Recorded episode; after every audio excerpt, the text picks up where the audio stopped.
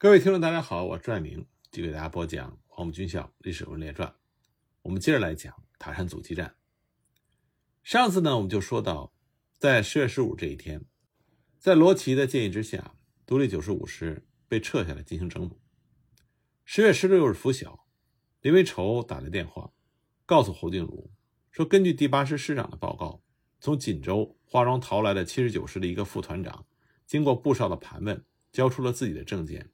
他说，该师守在锦州城南地区，他在共军攻进了锦州城之后被俘，混在士兵里面，利用夜间化妆逃了出来。据说十四日锦州就已经进入了巷战，锦州是没有希望了。范汉杰情况不明。十六日的上午，蒋介石从沈阳坐专机来到葫芦岛。侯静茹得到电报之后，要林维稠指挥部队，他和陈铁、罗奇、阙汉谦等人。到机场迎接蒋介石。蒋介石下飞机之后，怒形于色。侯静茹一看情况不妙，就让陈铁陪着蒋介石坐一辆汽车，向五十四军的军部开去。他和罗奇等人分别乘坐了吉普车在后面。到了五十四军的军部之后，由罗奇向蒋介石汇报塔山攻击受挫的情况。蒋介石当时越听越有气。蒋介石认为塔山的战斗应该是由阙汉谦负责。所以就指着阙汉谦说要枪毙他，而还对他说：“你不是黄埔生，是蝗虫。”蒋介石这样的盛怒骂人，大家都吓得立正不动，不敢出声。沉默好久之后，罗奇就说：“官兵是用命的，两天来的攻击，独立九十五师伤亡很重，现在每个团只能编成一个步兵营，主要是战车部队和三十九军没有到达，而解放军的攻势构筑的非常坚固。”铁丝网、路寨又很多，又有纵深。同时，他又说，据六十二军林军长报告，今天早上从第八师的阵地送来了一个从锦州逃出来的副团长，现在在六十二军的前进指挥所。那么，蒋介石就说，让林军长立刻派汽车送来，这样才转移了话题，开始讨论锦州的战况。不久呢，由罗泽楷向那位副团长查询了锦州的情况。又根据空军的报告证明锦州失守了，范汉杰等人生死不明。蒋介石亲自打电话询问林维稠前线的战况，然后他连中午饭都没有吃，坐专机在战斗机的掩护之下，在塔山的上空环绕了两周，然后向北平飞去。蒋介石认为卫立煌没有能够贯彻他反攻锦州的命令，廖湘兵团徘徊在张武新立屯附近，并没有向锦州前进，所以呢。他特意调杜聿明来东北指挥国军反攻锦州。杜聿明到达沈阳之后，亲自到廖耀湘兵团向各军长面授机宜，同时呢，到新民、新立屯视察，鼓励士气。当时廖耀湘兵团的官兵听说杜长官来了，认为是有办法打到锦州去了。杜聿明在沈阳进行了军事部署之后，现廖耀湘兵团的主力如期西进。十月二十一日，杜聿明到葫芦岛。当天午后，召集了侯静茹、陈铁、薛汉谦、林维稠、王伯勋等将领开会。由陈铁指挥所的参谋在图上介绍了敌我情况，然后呢，由杜聿明讲了蒋介石必须攻占锦州的命令，并且说廖耀湘兵团主力攻占了张武新立屯之后，正在继续向锦州挺进。五十二军已经从辽阳向营口进攻，所以他问在场的各军长。当面的解放军的兵力是多少？坚固工事在什么地方？弱点又在什么地方？应该如何攻击才可以打下锦州和廖湘兵团会师？当时在场的国军将领相互对视，面有难色。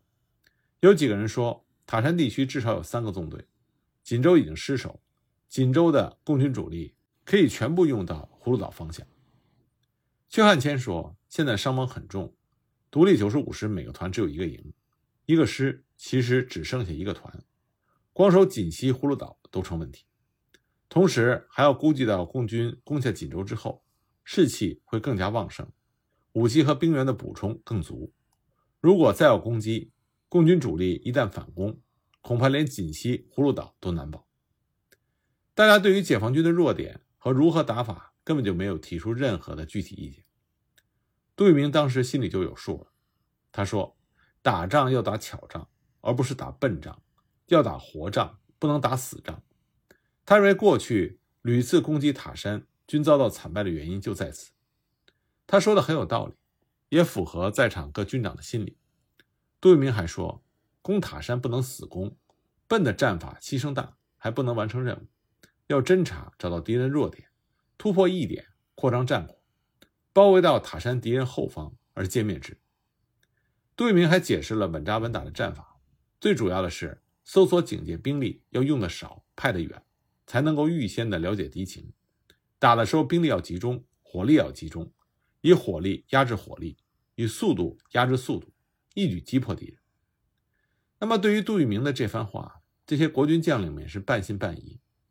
最后，杜聿明坚决执行蒋介石的反攻命令，决定以六十二军在现有阵地对塔山的解放军进行佯攻，牵制解放军，以五十四、三十九军担任主攻。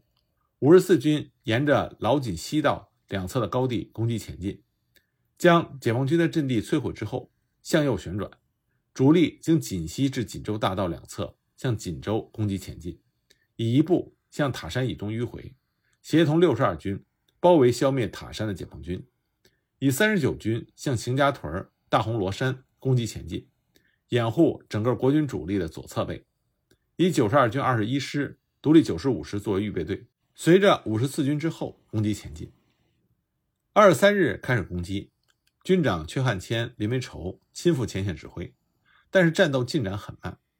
在反复争夺的战斗中，五十四军的伤亡很大，六十二军幺五七师营长以下伤亡了一百多人。战斗到下午一时左右，被迫停止攻击。二十五日，各军又休息一天。二十七日，根据第一线部队的报告。塔山、白台山一线的解放军完全撤走，不知去向，到处找老百姓也没有找到。当时有各种各样的猜测。林维畴派步兵到塔山侦察回来报告说，塔山阵地前沿看到国军横尸累累，在阵地前沿还遇到了触发地雷。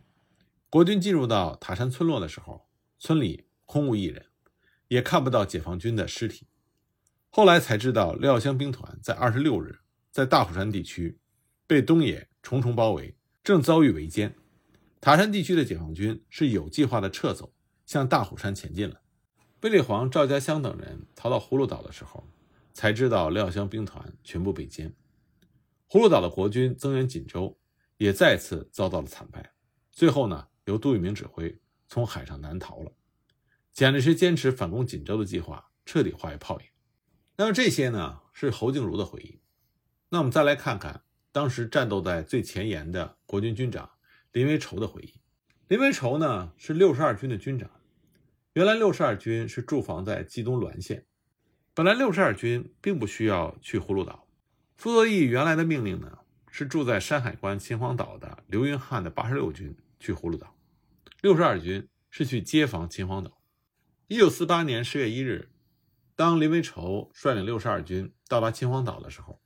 刘云汉不交防，他说：“八十六军从新编第五军改编过来不久，人员和武器都非常的缺乏，所以电请国防部参谋总长，要求暂不调动。”到了十月三日，这两位军长呢就接到了华北剿总傅作义的电令，说六十二军不接八十六军秦皇岛的防务，立刻乘坐轮船海运到葫芦岛。林维畴当时对于这种朝令夕改的做法非常的不满。于是借口东北已经很冷了，全军的棉衣未发，要求不去葫芦岛。但是傅作义不准。按照林维畴的说法，当时一般的国军将领普遍的都不愿意去东北，因为东北的国军龟缩在几个大城市，铁路线已经被彻底的切断。所以国军将领中的普遍认识就是，即使动用华北国军的主力，也不可能挽回东北的危局。不过军令不可违，林维畴在无可奈何的情况之下。率领六十二军在秦皇岛，利用两艘美国的登陆艇和一艘中型的轮船，往返运输，到达了葫芦岛。十月五日呢，幺五一师先到达葫芦岛。六日，林维畴率领着军部直属部队到达。一五七师七日才到，而六十七师从塘沽港乘船，一直到十月九日才到达了葫芦岛。林维畴到葫芦岛的同时。蒋介石乘坐着“重庆号”军舰也到了葫芦岛。林维稠呢也确认了说，当时的最高指挥官侯静茹认为解锦州之围，并且接应廖湘兵团的办法做不到，而且是进去了就出不来，所以对这个任务不积极。关于侯静茹的这种想法，并不是他消极避战。实际上，在整个的东北的国共较量里，唯一一次华北国军出击关外获得成功，就是侯静茹带的队。但也正是因为侯静茹有了经验，所以他也知道东北国军的情况糟到了何种地步。这里我们再要强调的是，侯静茹虽然是葫芦岛国军的最高指挥官，但是侯静茹的看家部队也是他的骨干部队九十二军，真正到葫芦岛的只有其中的二十一师。剩下两个师全部都留在了华北，而且即使是二十一师到达葫芦岛的时间也比较晚，所以侯静茹虽然是国军最高指挥官，但是他麾下担任对塔山解放军阵地主攻的那些国军部队，并不是他所熟悉的部队。十月六日，蒋介石乘坐着重庆号军舰到达葫芦岛，在接见国军的各位将领的时候，蒋介石见到林维稠，他说：“此次敌人攻打锦州，最多有七个纵队。”等于七个师的兵力，我们沈阳出五个军，华北出两个军，烟台来一个军，援助葫芦岛有一个军，一共是九个军的兵力，足够援助锦州。如果不够，还可以抽兵来。葫芦岛将由侯静茹负责指挥，他就要回去带队伍来。在他没有来到之前，你暂归五十四军军长阙汉谦指挥。你们是同学，他住葫芦岛的时间比较久，情况比较熟悉。接着呢，他又问林维稠说：“你的部队到齐了吗？”林维稠说：“只有三艘轮船来往运输，现在只到了一个师和军直属部队，还有两个师未到。”蒋介石就说：“要再快一点，我回去就增派轮船给你。”那么蒋介石的激励对于某些人还是非常有用的。林维稠回忆说：“蒋介石走后，薛汉谦就对他说：‘总统亲来葫芦岛，比增加十万大兵还要强。’罗奇也说。”东北共军共有十一个纵队，除了留守监视长春、沈阳各地区的三分之一的兵力之外，我们有足够两倍以上的兵力对付他。可是十月六日这个时候，葫芦岛的国军只有原来五十四军的三个师和暂编六十二师，华北调来的林维稠的六十二军只刚到了一个师，所以国军所谓在兵力上的优势，在塔山阻击战开始打响的时候，并没有显现出来。十月七日、八日。锦州的战事进入到紧急的阶段，那么葫芦岛的国军就听到锦州方向一阵接一阵的紧密的炮声，而困守锦州的范汉杰也屡次给葫芦岛的国军发电报求援。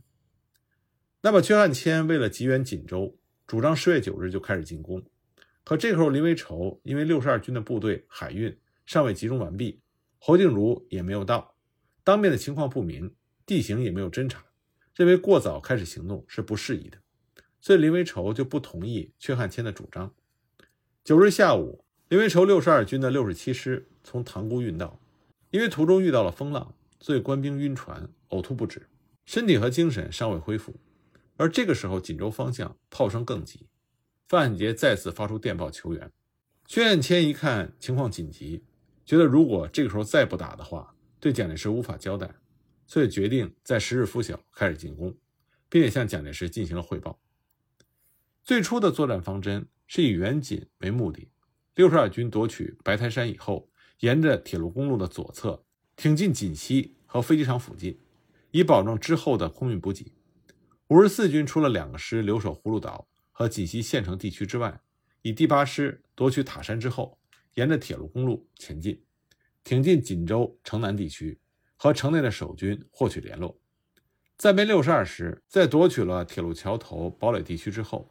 随着第八师跟进，作为总预备队，为了配合主力的正面进攻，以国军一部迂回到白台山进行侧击。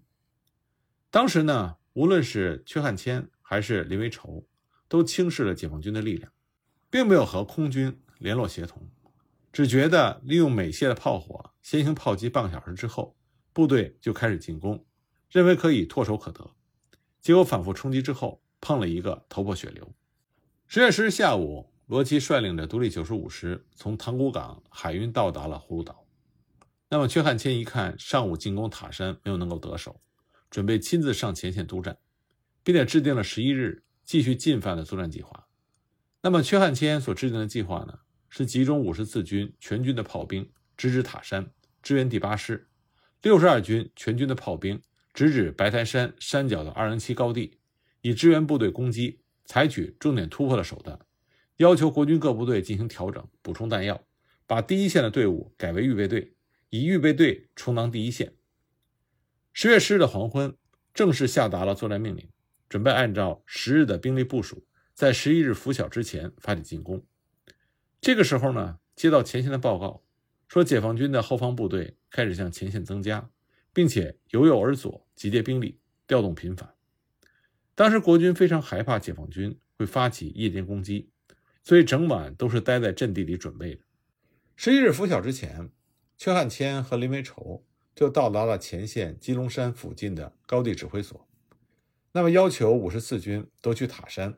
六十二军夺取白台山，然后再继续向锦州挺进。五十四军不采取正面进攻，而是以主力从铁路侧击。但没想到解放军早有准备，所以就受到了解放军带状火力网的打击，损失惨重。直到上午九时左右，也没有能够前进一步。与此同时呢，六十二军幺五幺师四五三团在拂晓之前，以夜袭的手段夺取了白台山的二零七高地。结果不到半个小时，又被解放军的猛烈反击给夺回去了。到了上午十点左右，国军已经到了气衰力竭的状态，而解放军则进行局部反击。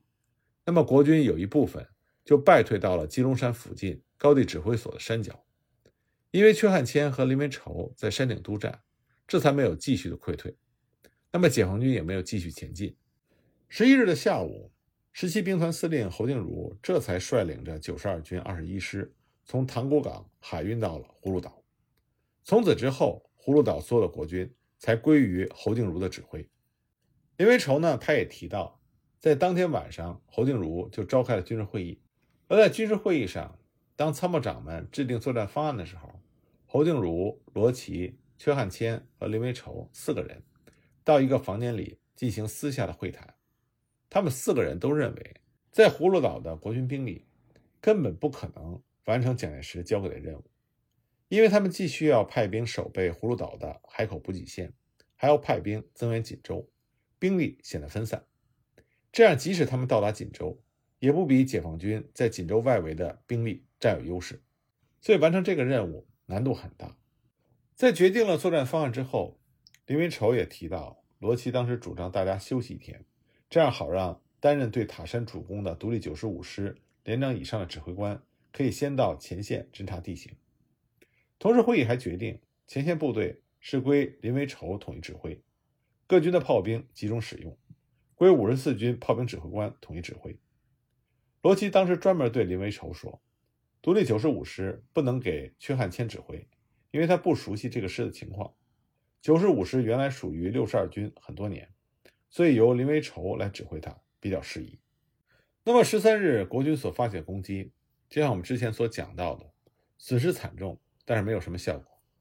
十三日的晚上，罗奇专门给林维畴打电话，大概的意思是说呢，几天以来作战不利，任何的县令都不能达到，所以需要用悬赏的办法来激励士气，让林维畴立刻通知前线的部队。林维畴当时就问他说：“这么多的钱从哪里出呢？”罗奇就说：“打完了之后，我可以向总统要来。”所以林维畴就转告前方的各师长，哪个部队能够立下战功，就能得到钱财的奖赏。那么十四日，激烈的战斗再次展开，在枪炮声最为密集的时候，林维畴回忆，五十四军的第八师师长虚报战果，说该师已经攻占了铁路桥头堡。不过很快，独立九十五师的师长朱志一就打来电话报告说。他派参谋在前线用望远镜观察，第八师的部队并没有攻占铁路桥头堡，而且相隔的还很远。但随后朱志一也来了一个虚报，说九十五师已经有一个营攻入塔山，说各部队伤亡甚重，需要急派部队增援。那么罗奇也打电话给林维畴说，独立九十五师的部队已经攻入塔山，该师伤亡过重，应该立刻使用预备队二十一师去增援，以期扩大战果。那么林维畴当时一面将独立九十五师的情况转告给二十一师师长，让他准备增援行动；一方面呢打电话让五十四军第八师师长查清塔山的情况，迅速回复。与此同时呢，他也命令六十二军的前线联络参谋查明战况，并且打电话将前线的情况报告给了侯静茹。侯静茹就说要查实情况之后再行动。不久之后，第八师的师长和各方面都打来电话说，独立九十五师是虚报战果，并没有一个士兵进入到塔山。侯静茹这时候也来电话说，根据二十一师李师长的报告，独立九十五师并没有攻入塔山，这是虚报，不要动用二十一师增援。所以林维稠立刻转告二一师停止待命。那么这一场虚报就造成了国军指挥系统里的混乱。林维稠的回忆里呢就提到，十四日这一天。国军的伤亡比较大，当时国军受伤的官兵源源不断地运到葫芦岛和锦西县城，先后用轮船海运走的就有三千多人。那么到了十五日呢？我们之前讲到的锦州守军的那位副团长化妆逃到了葫芦岛，根据他汇报的情报，援锦已经没有希望了。那么按照林维稠的回忆，十六日蒋介石从沈阳坐飞机到葫芦岛。那么侯静茹和罗奇指定林维稠负责前线指挥，林维稠呢就派他的军参谋长谢毅回去参加会议，听蒋介石的指示。谢毅回来之后，就向林维稠详细做了会议的汇报。那么在军事会议上，谢毅看到了什么呢？我们下一集再继续给大家讲。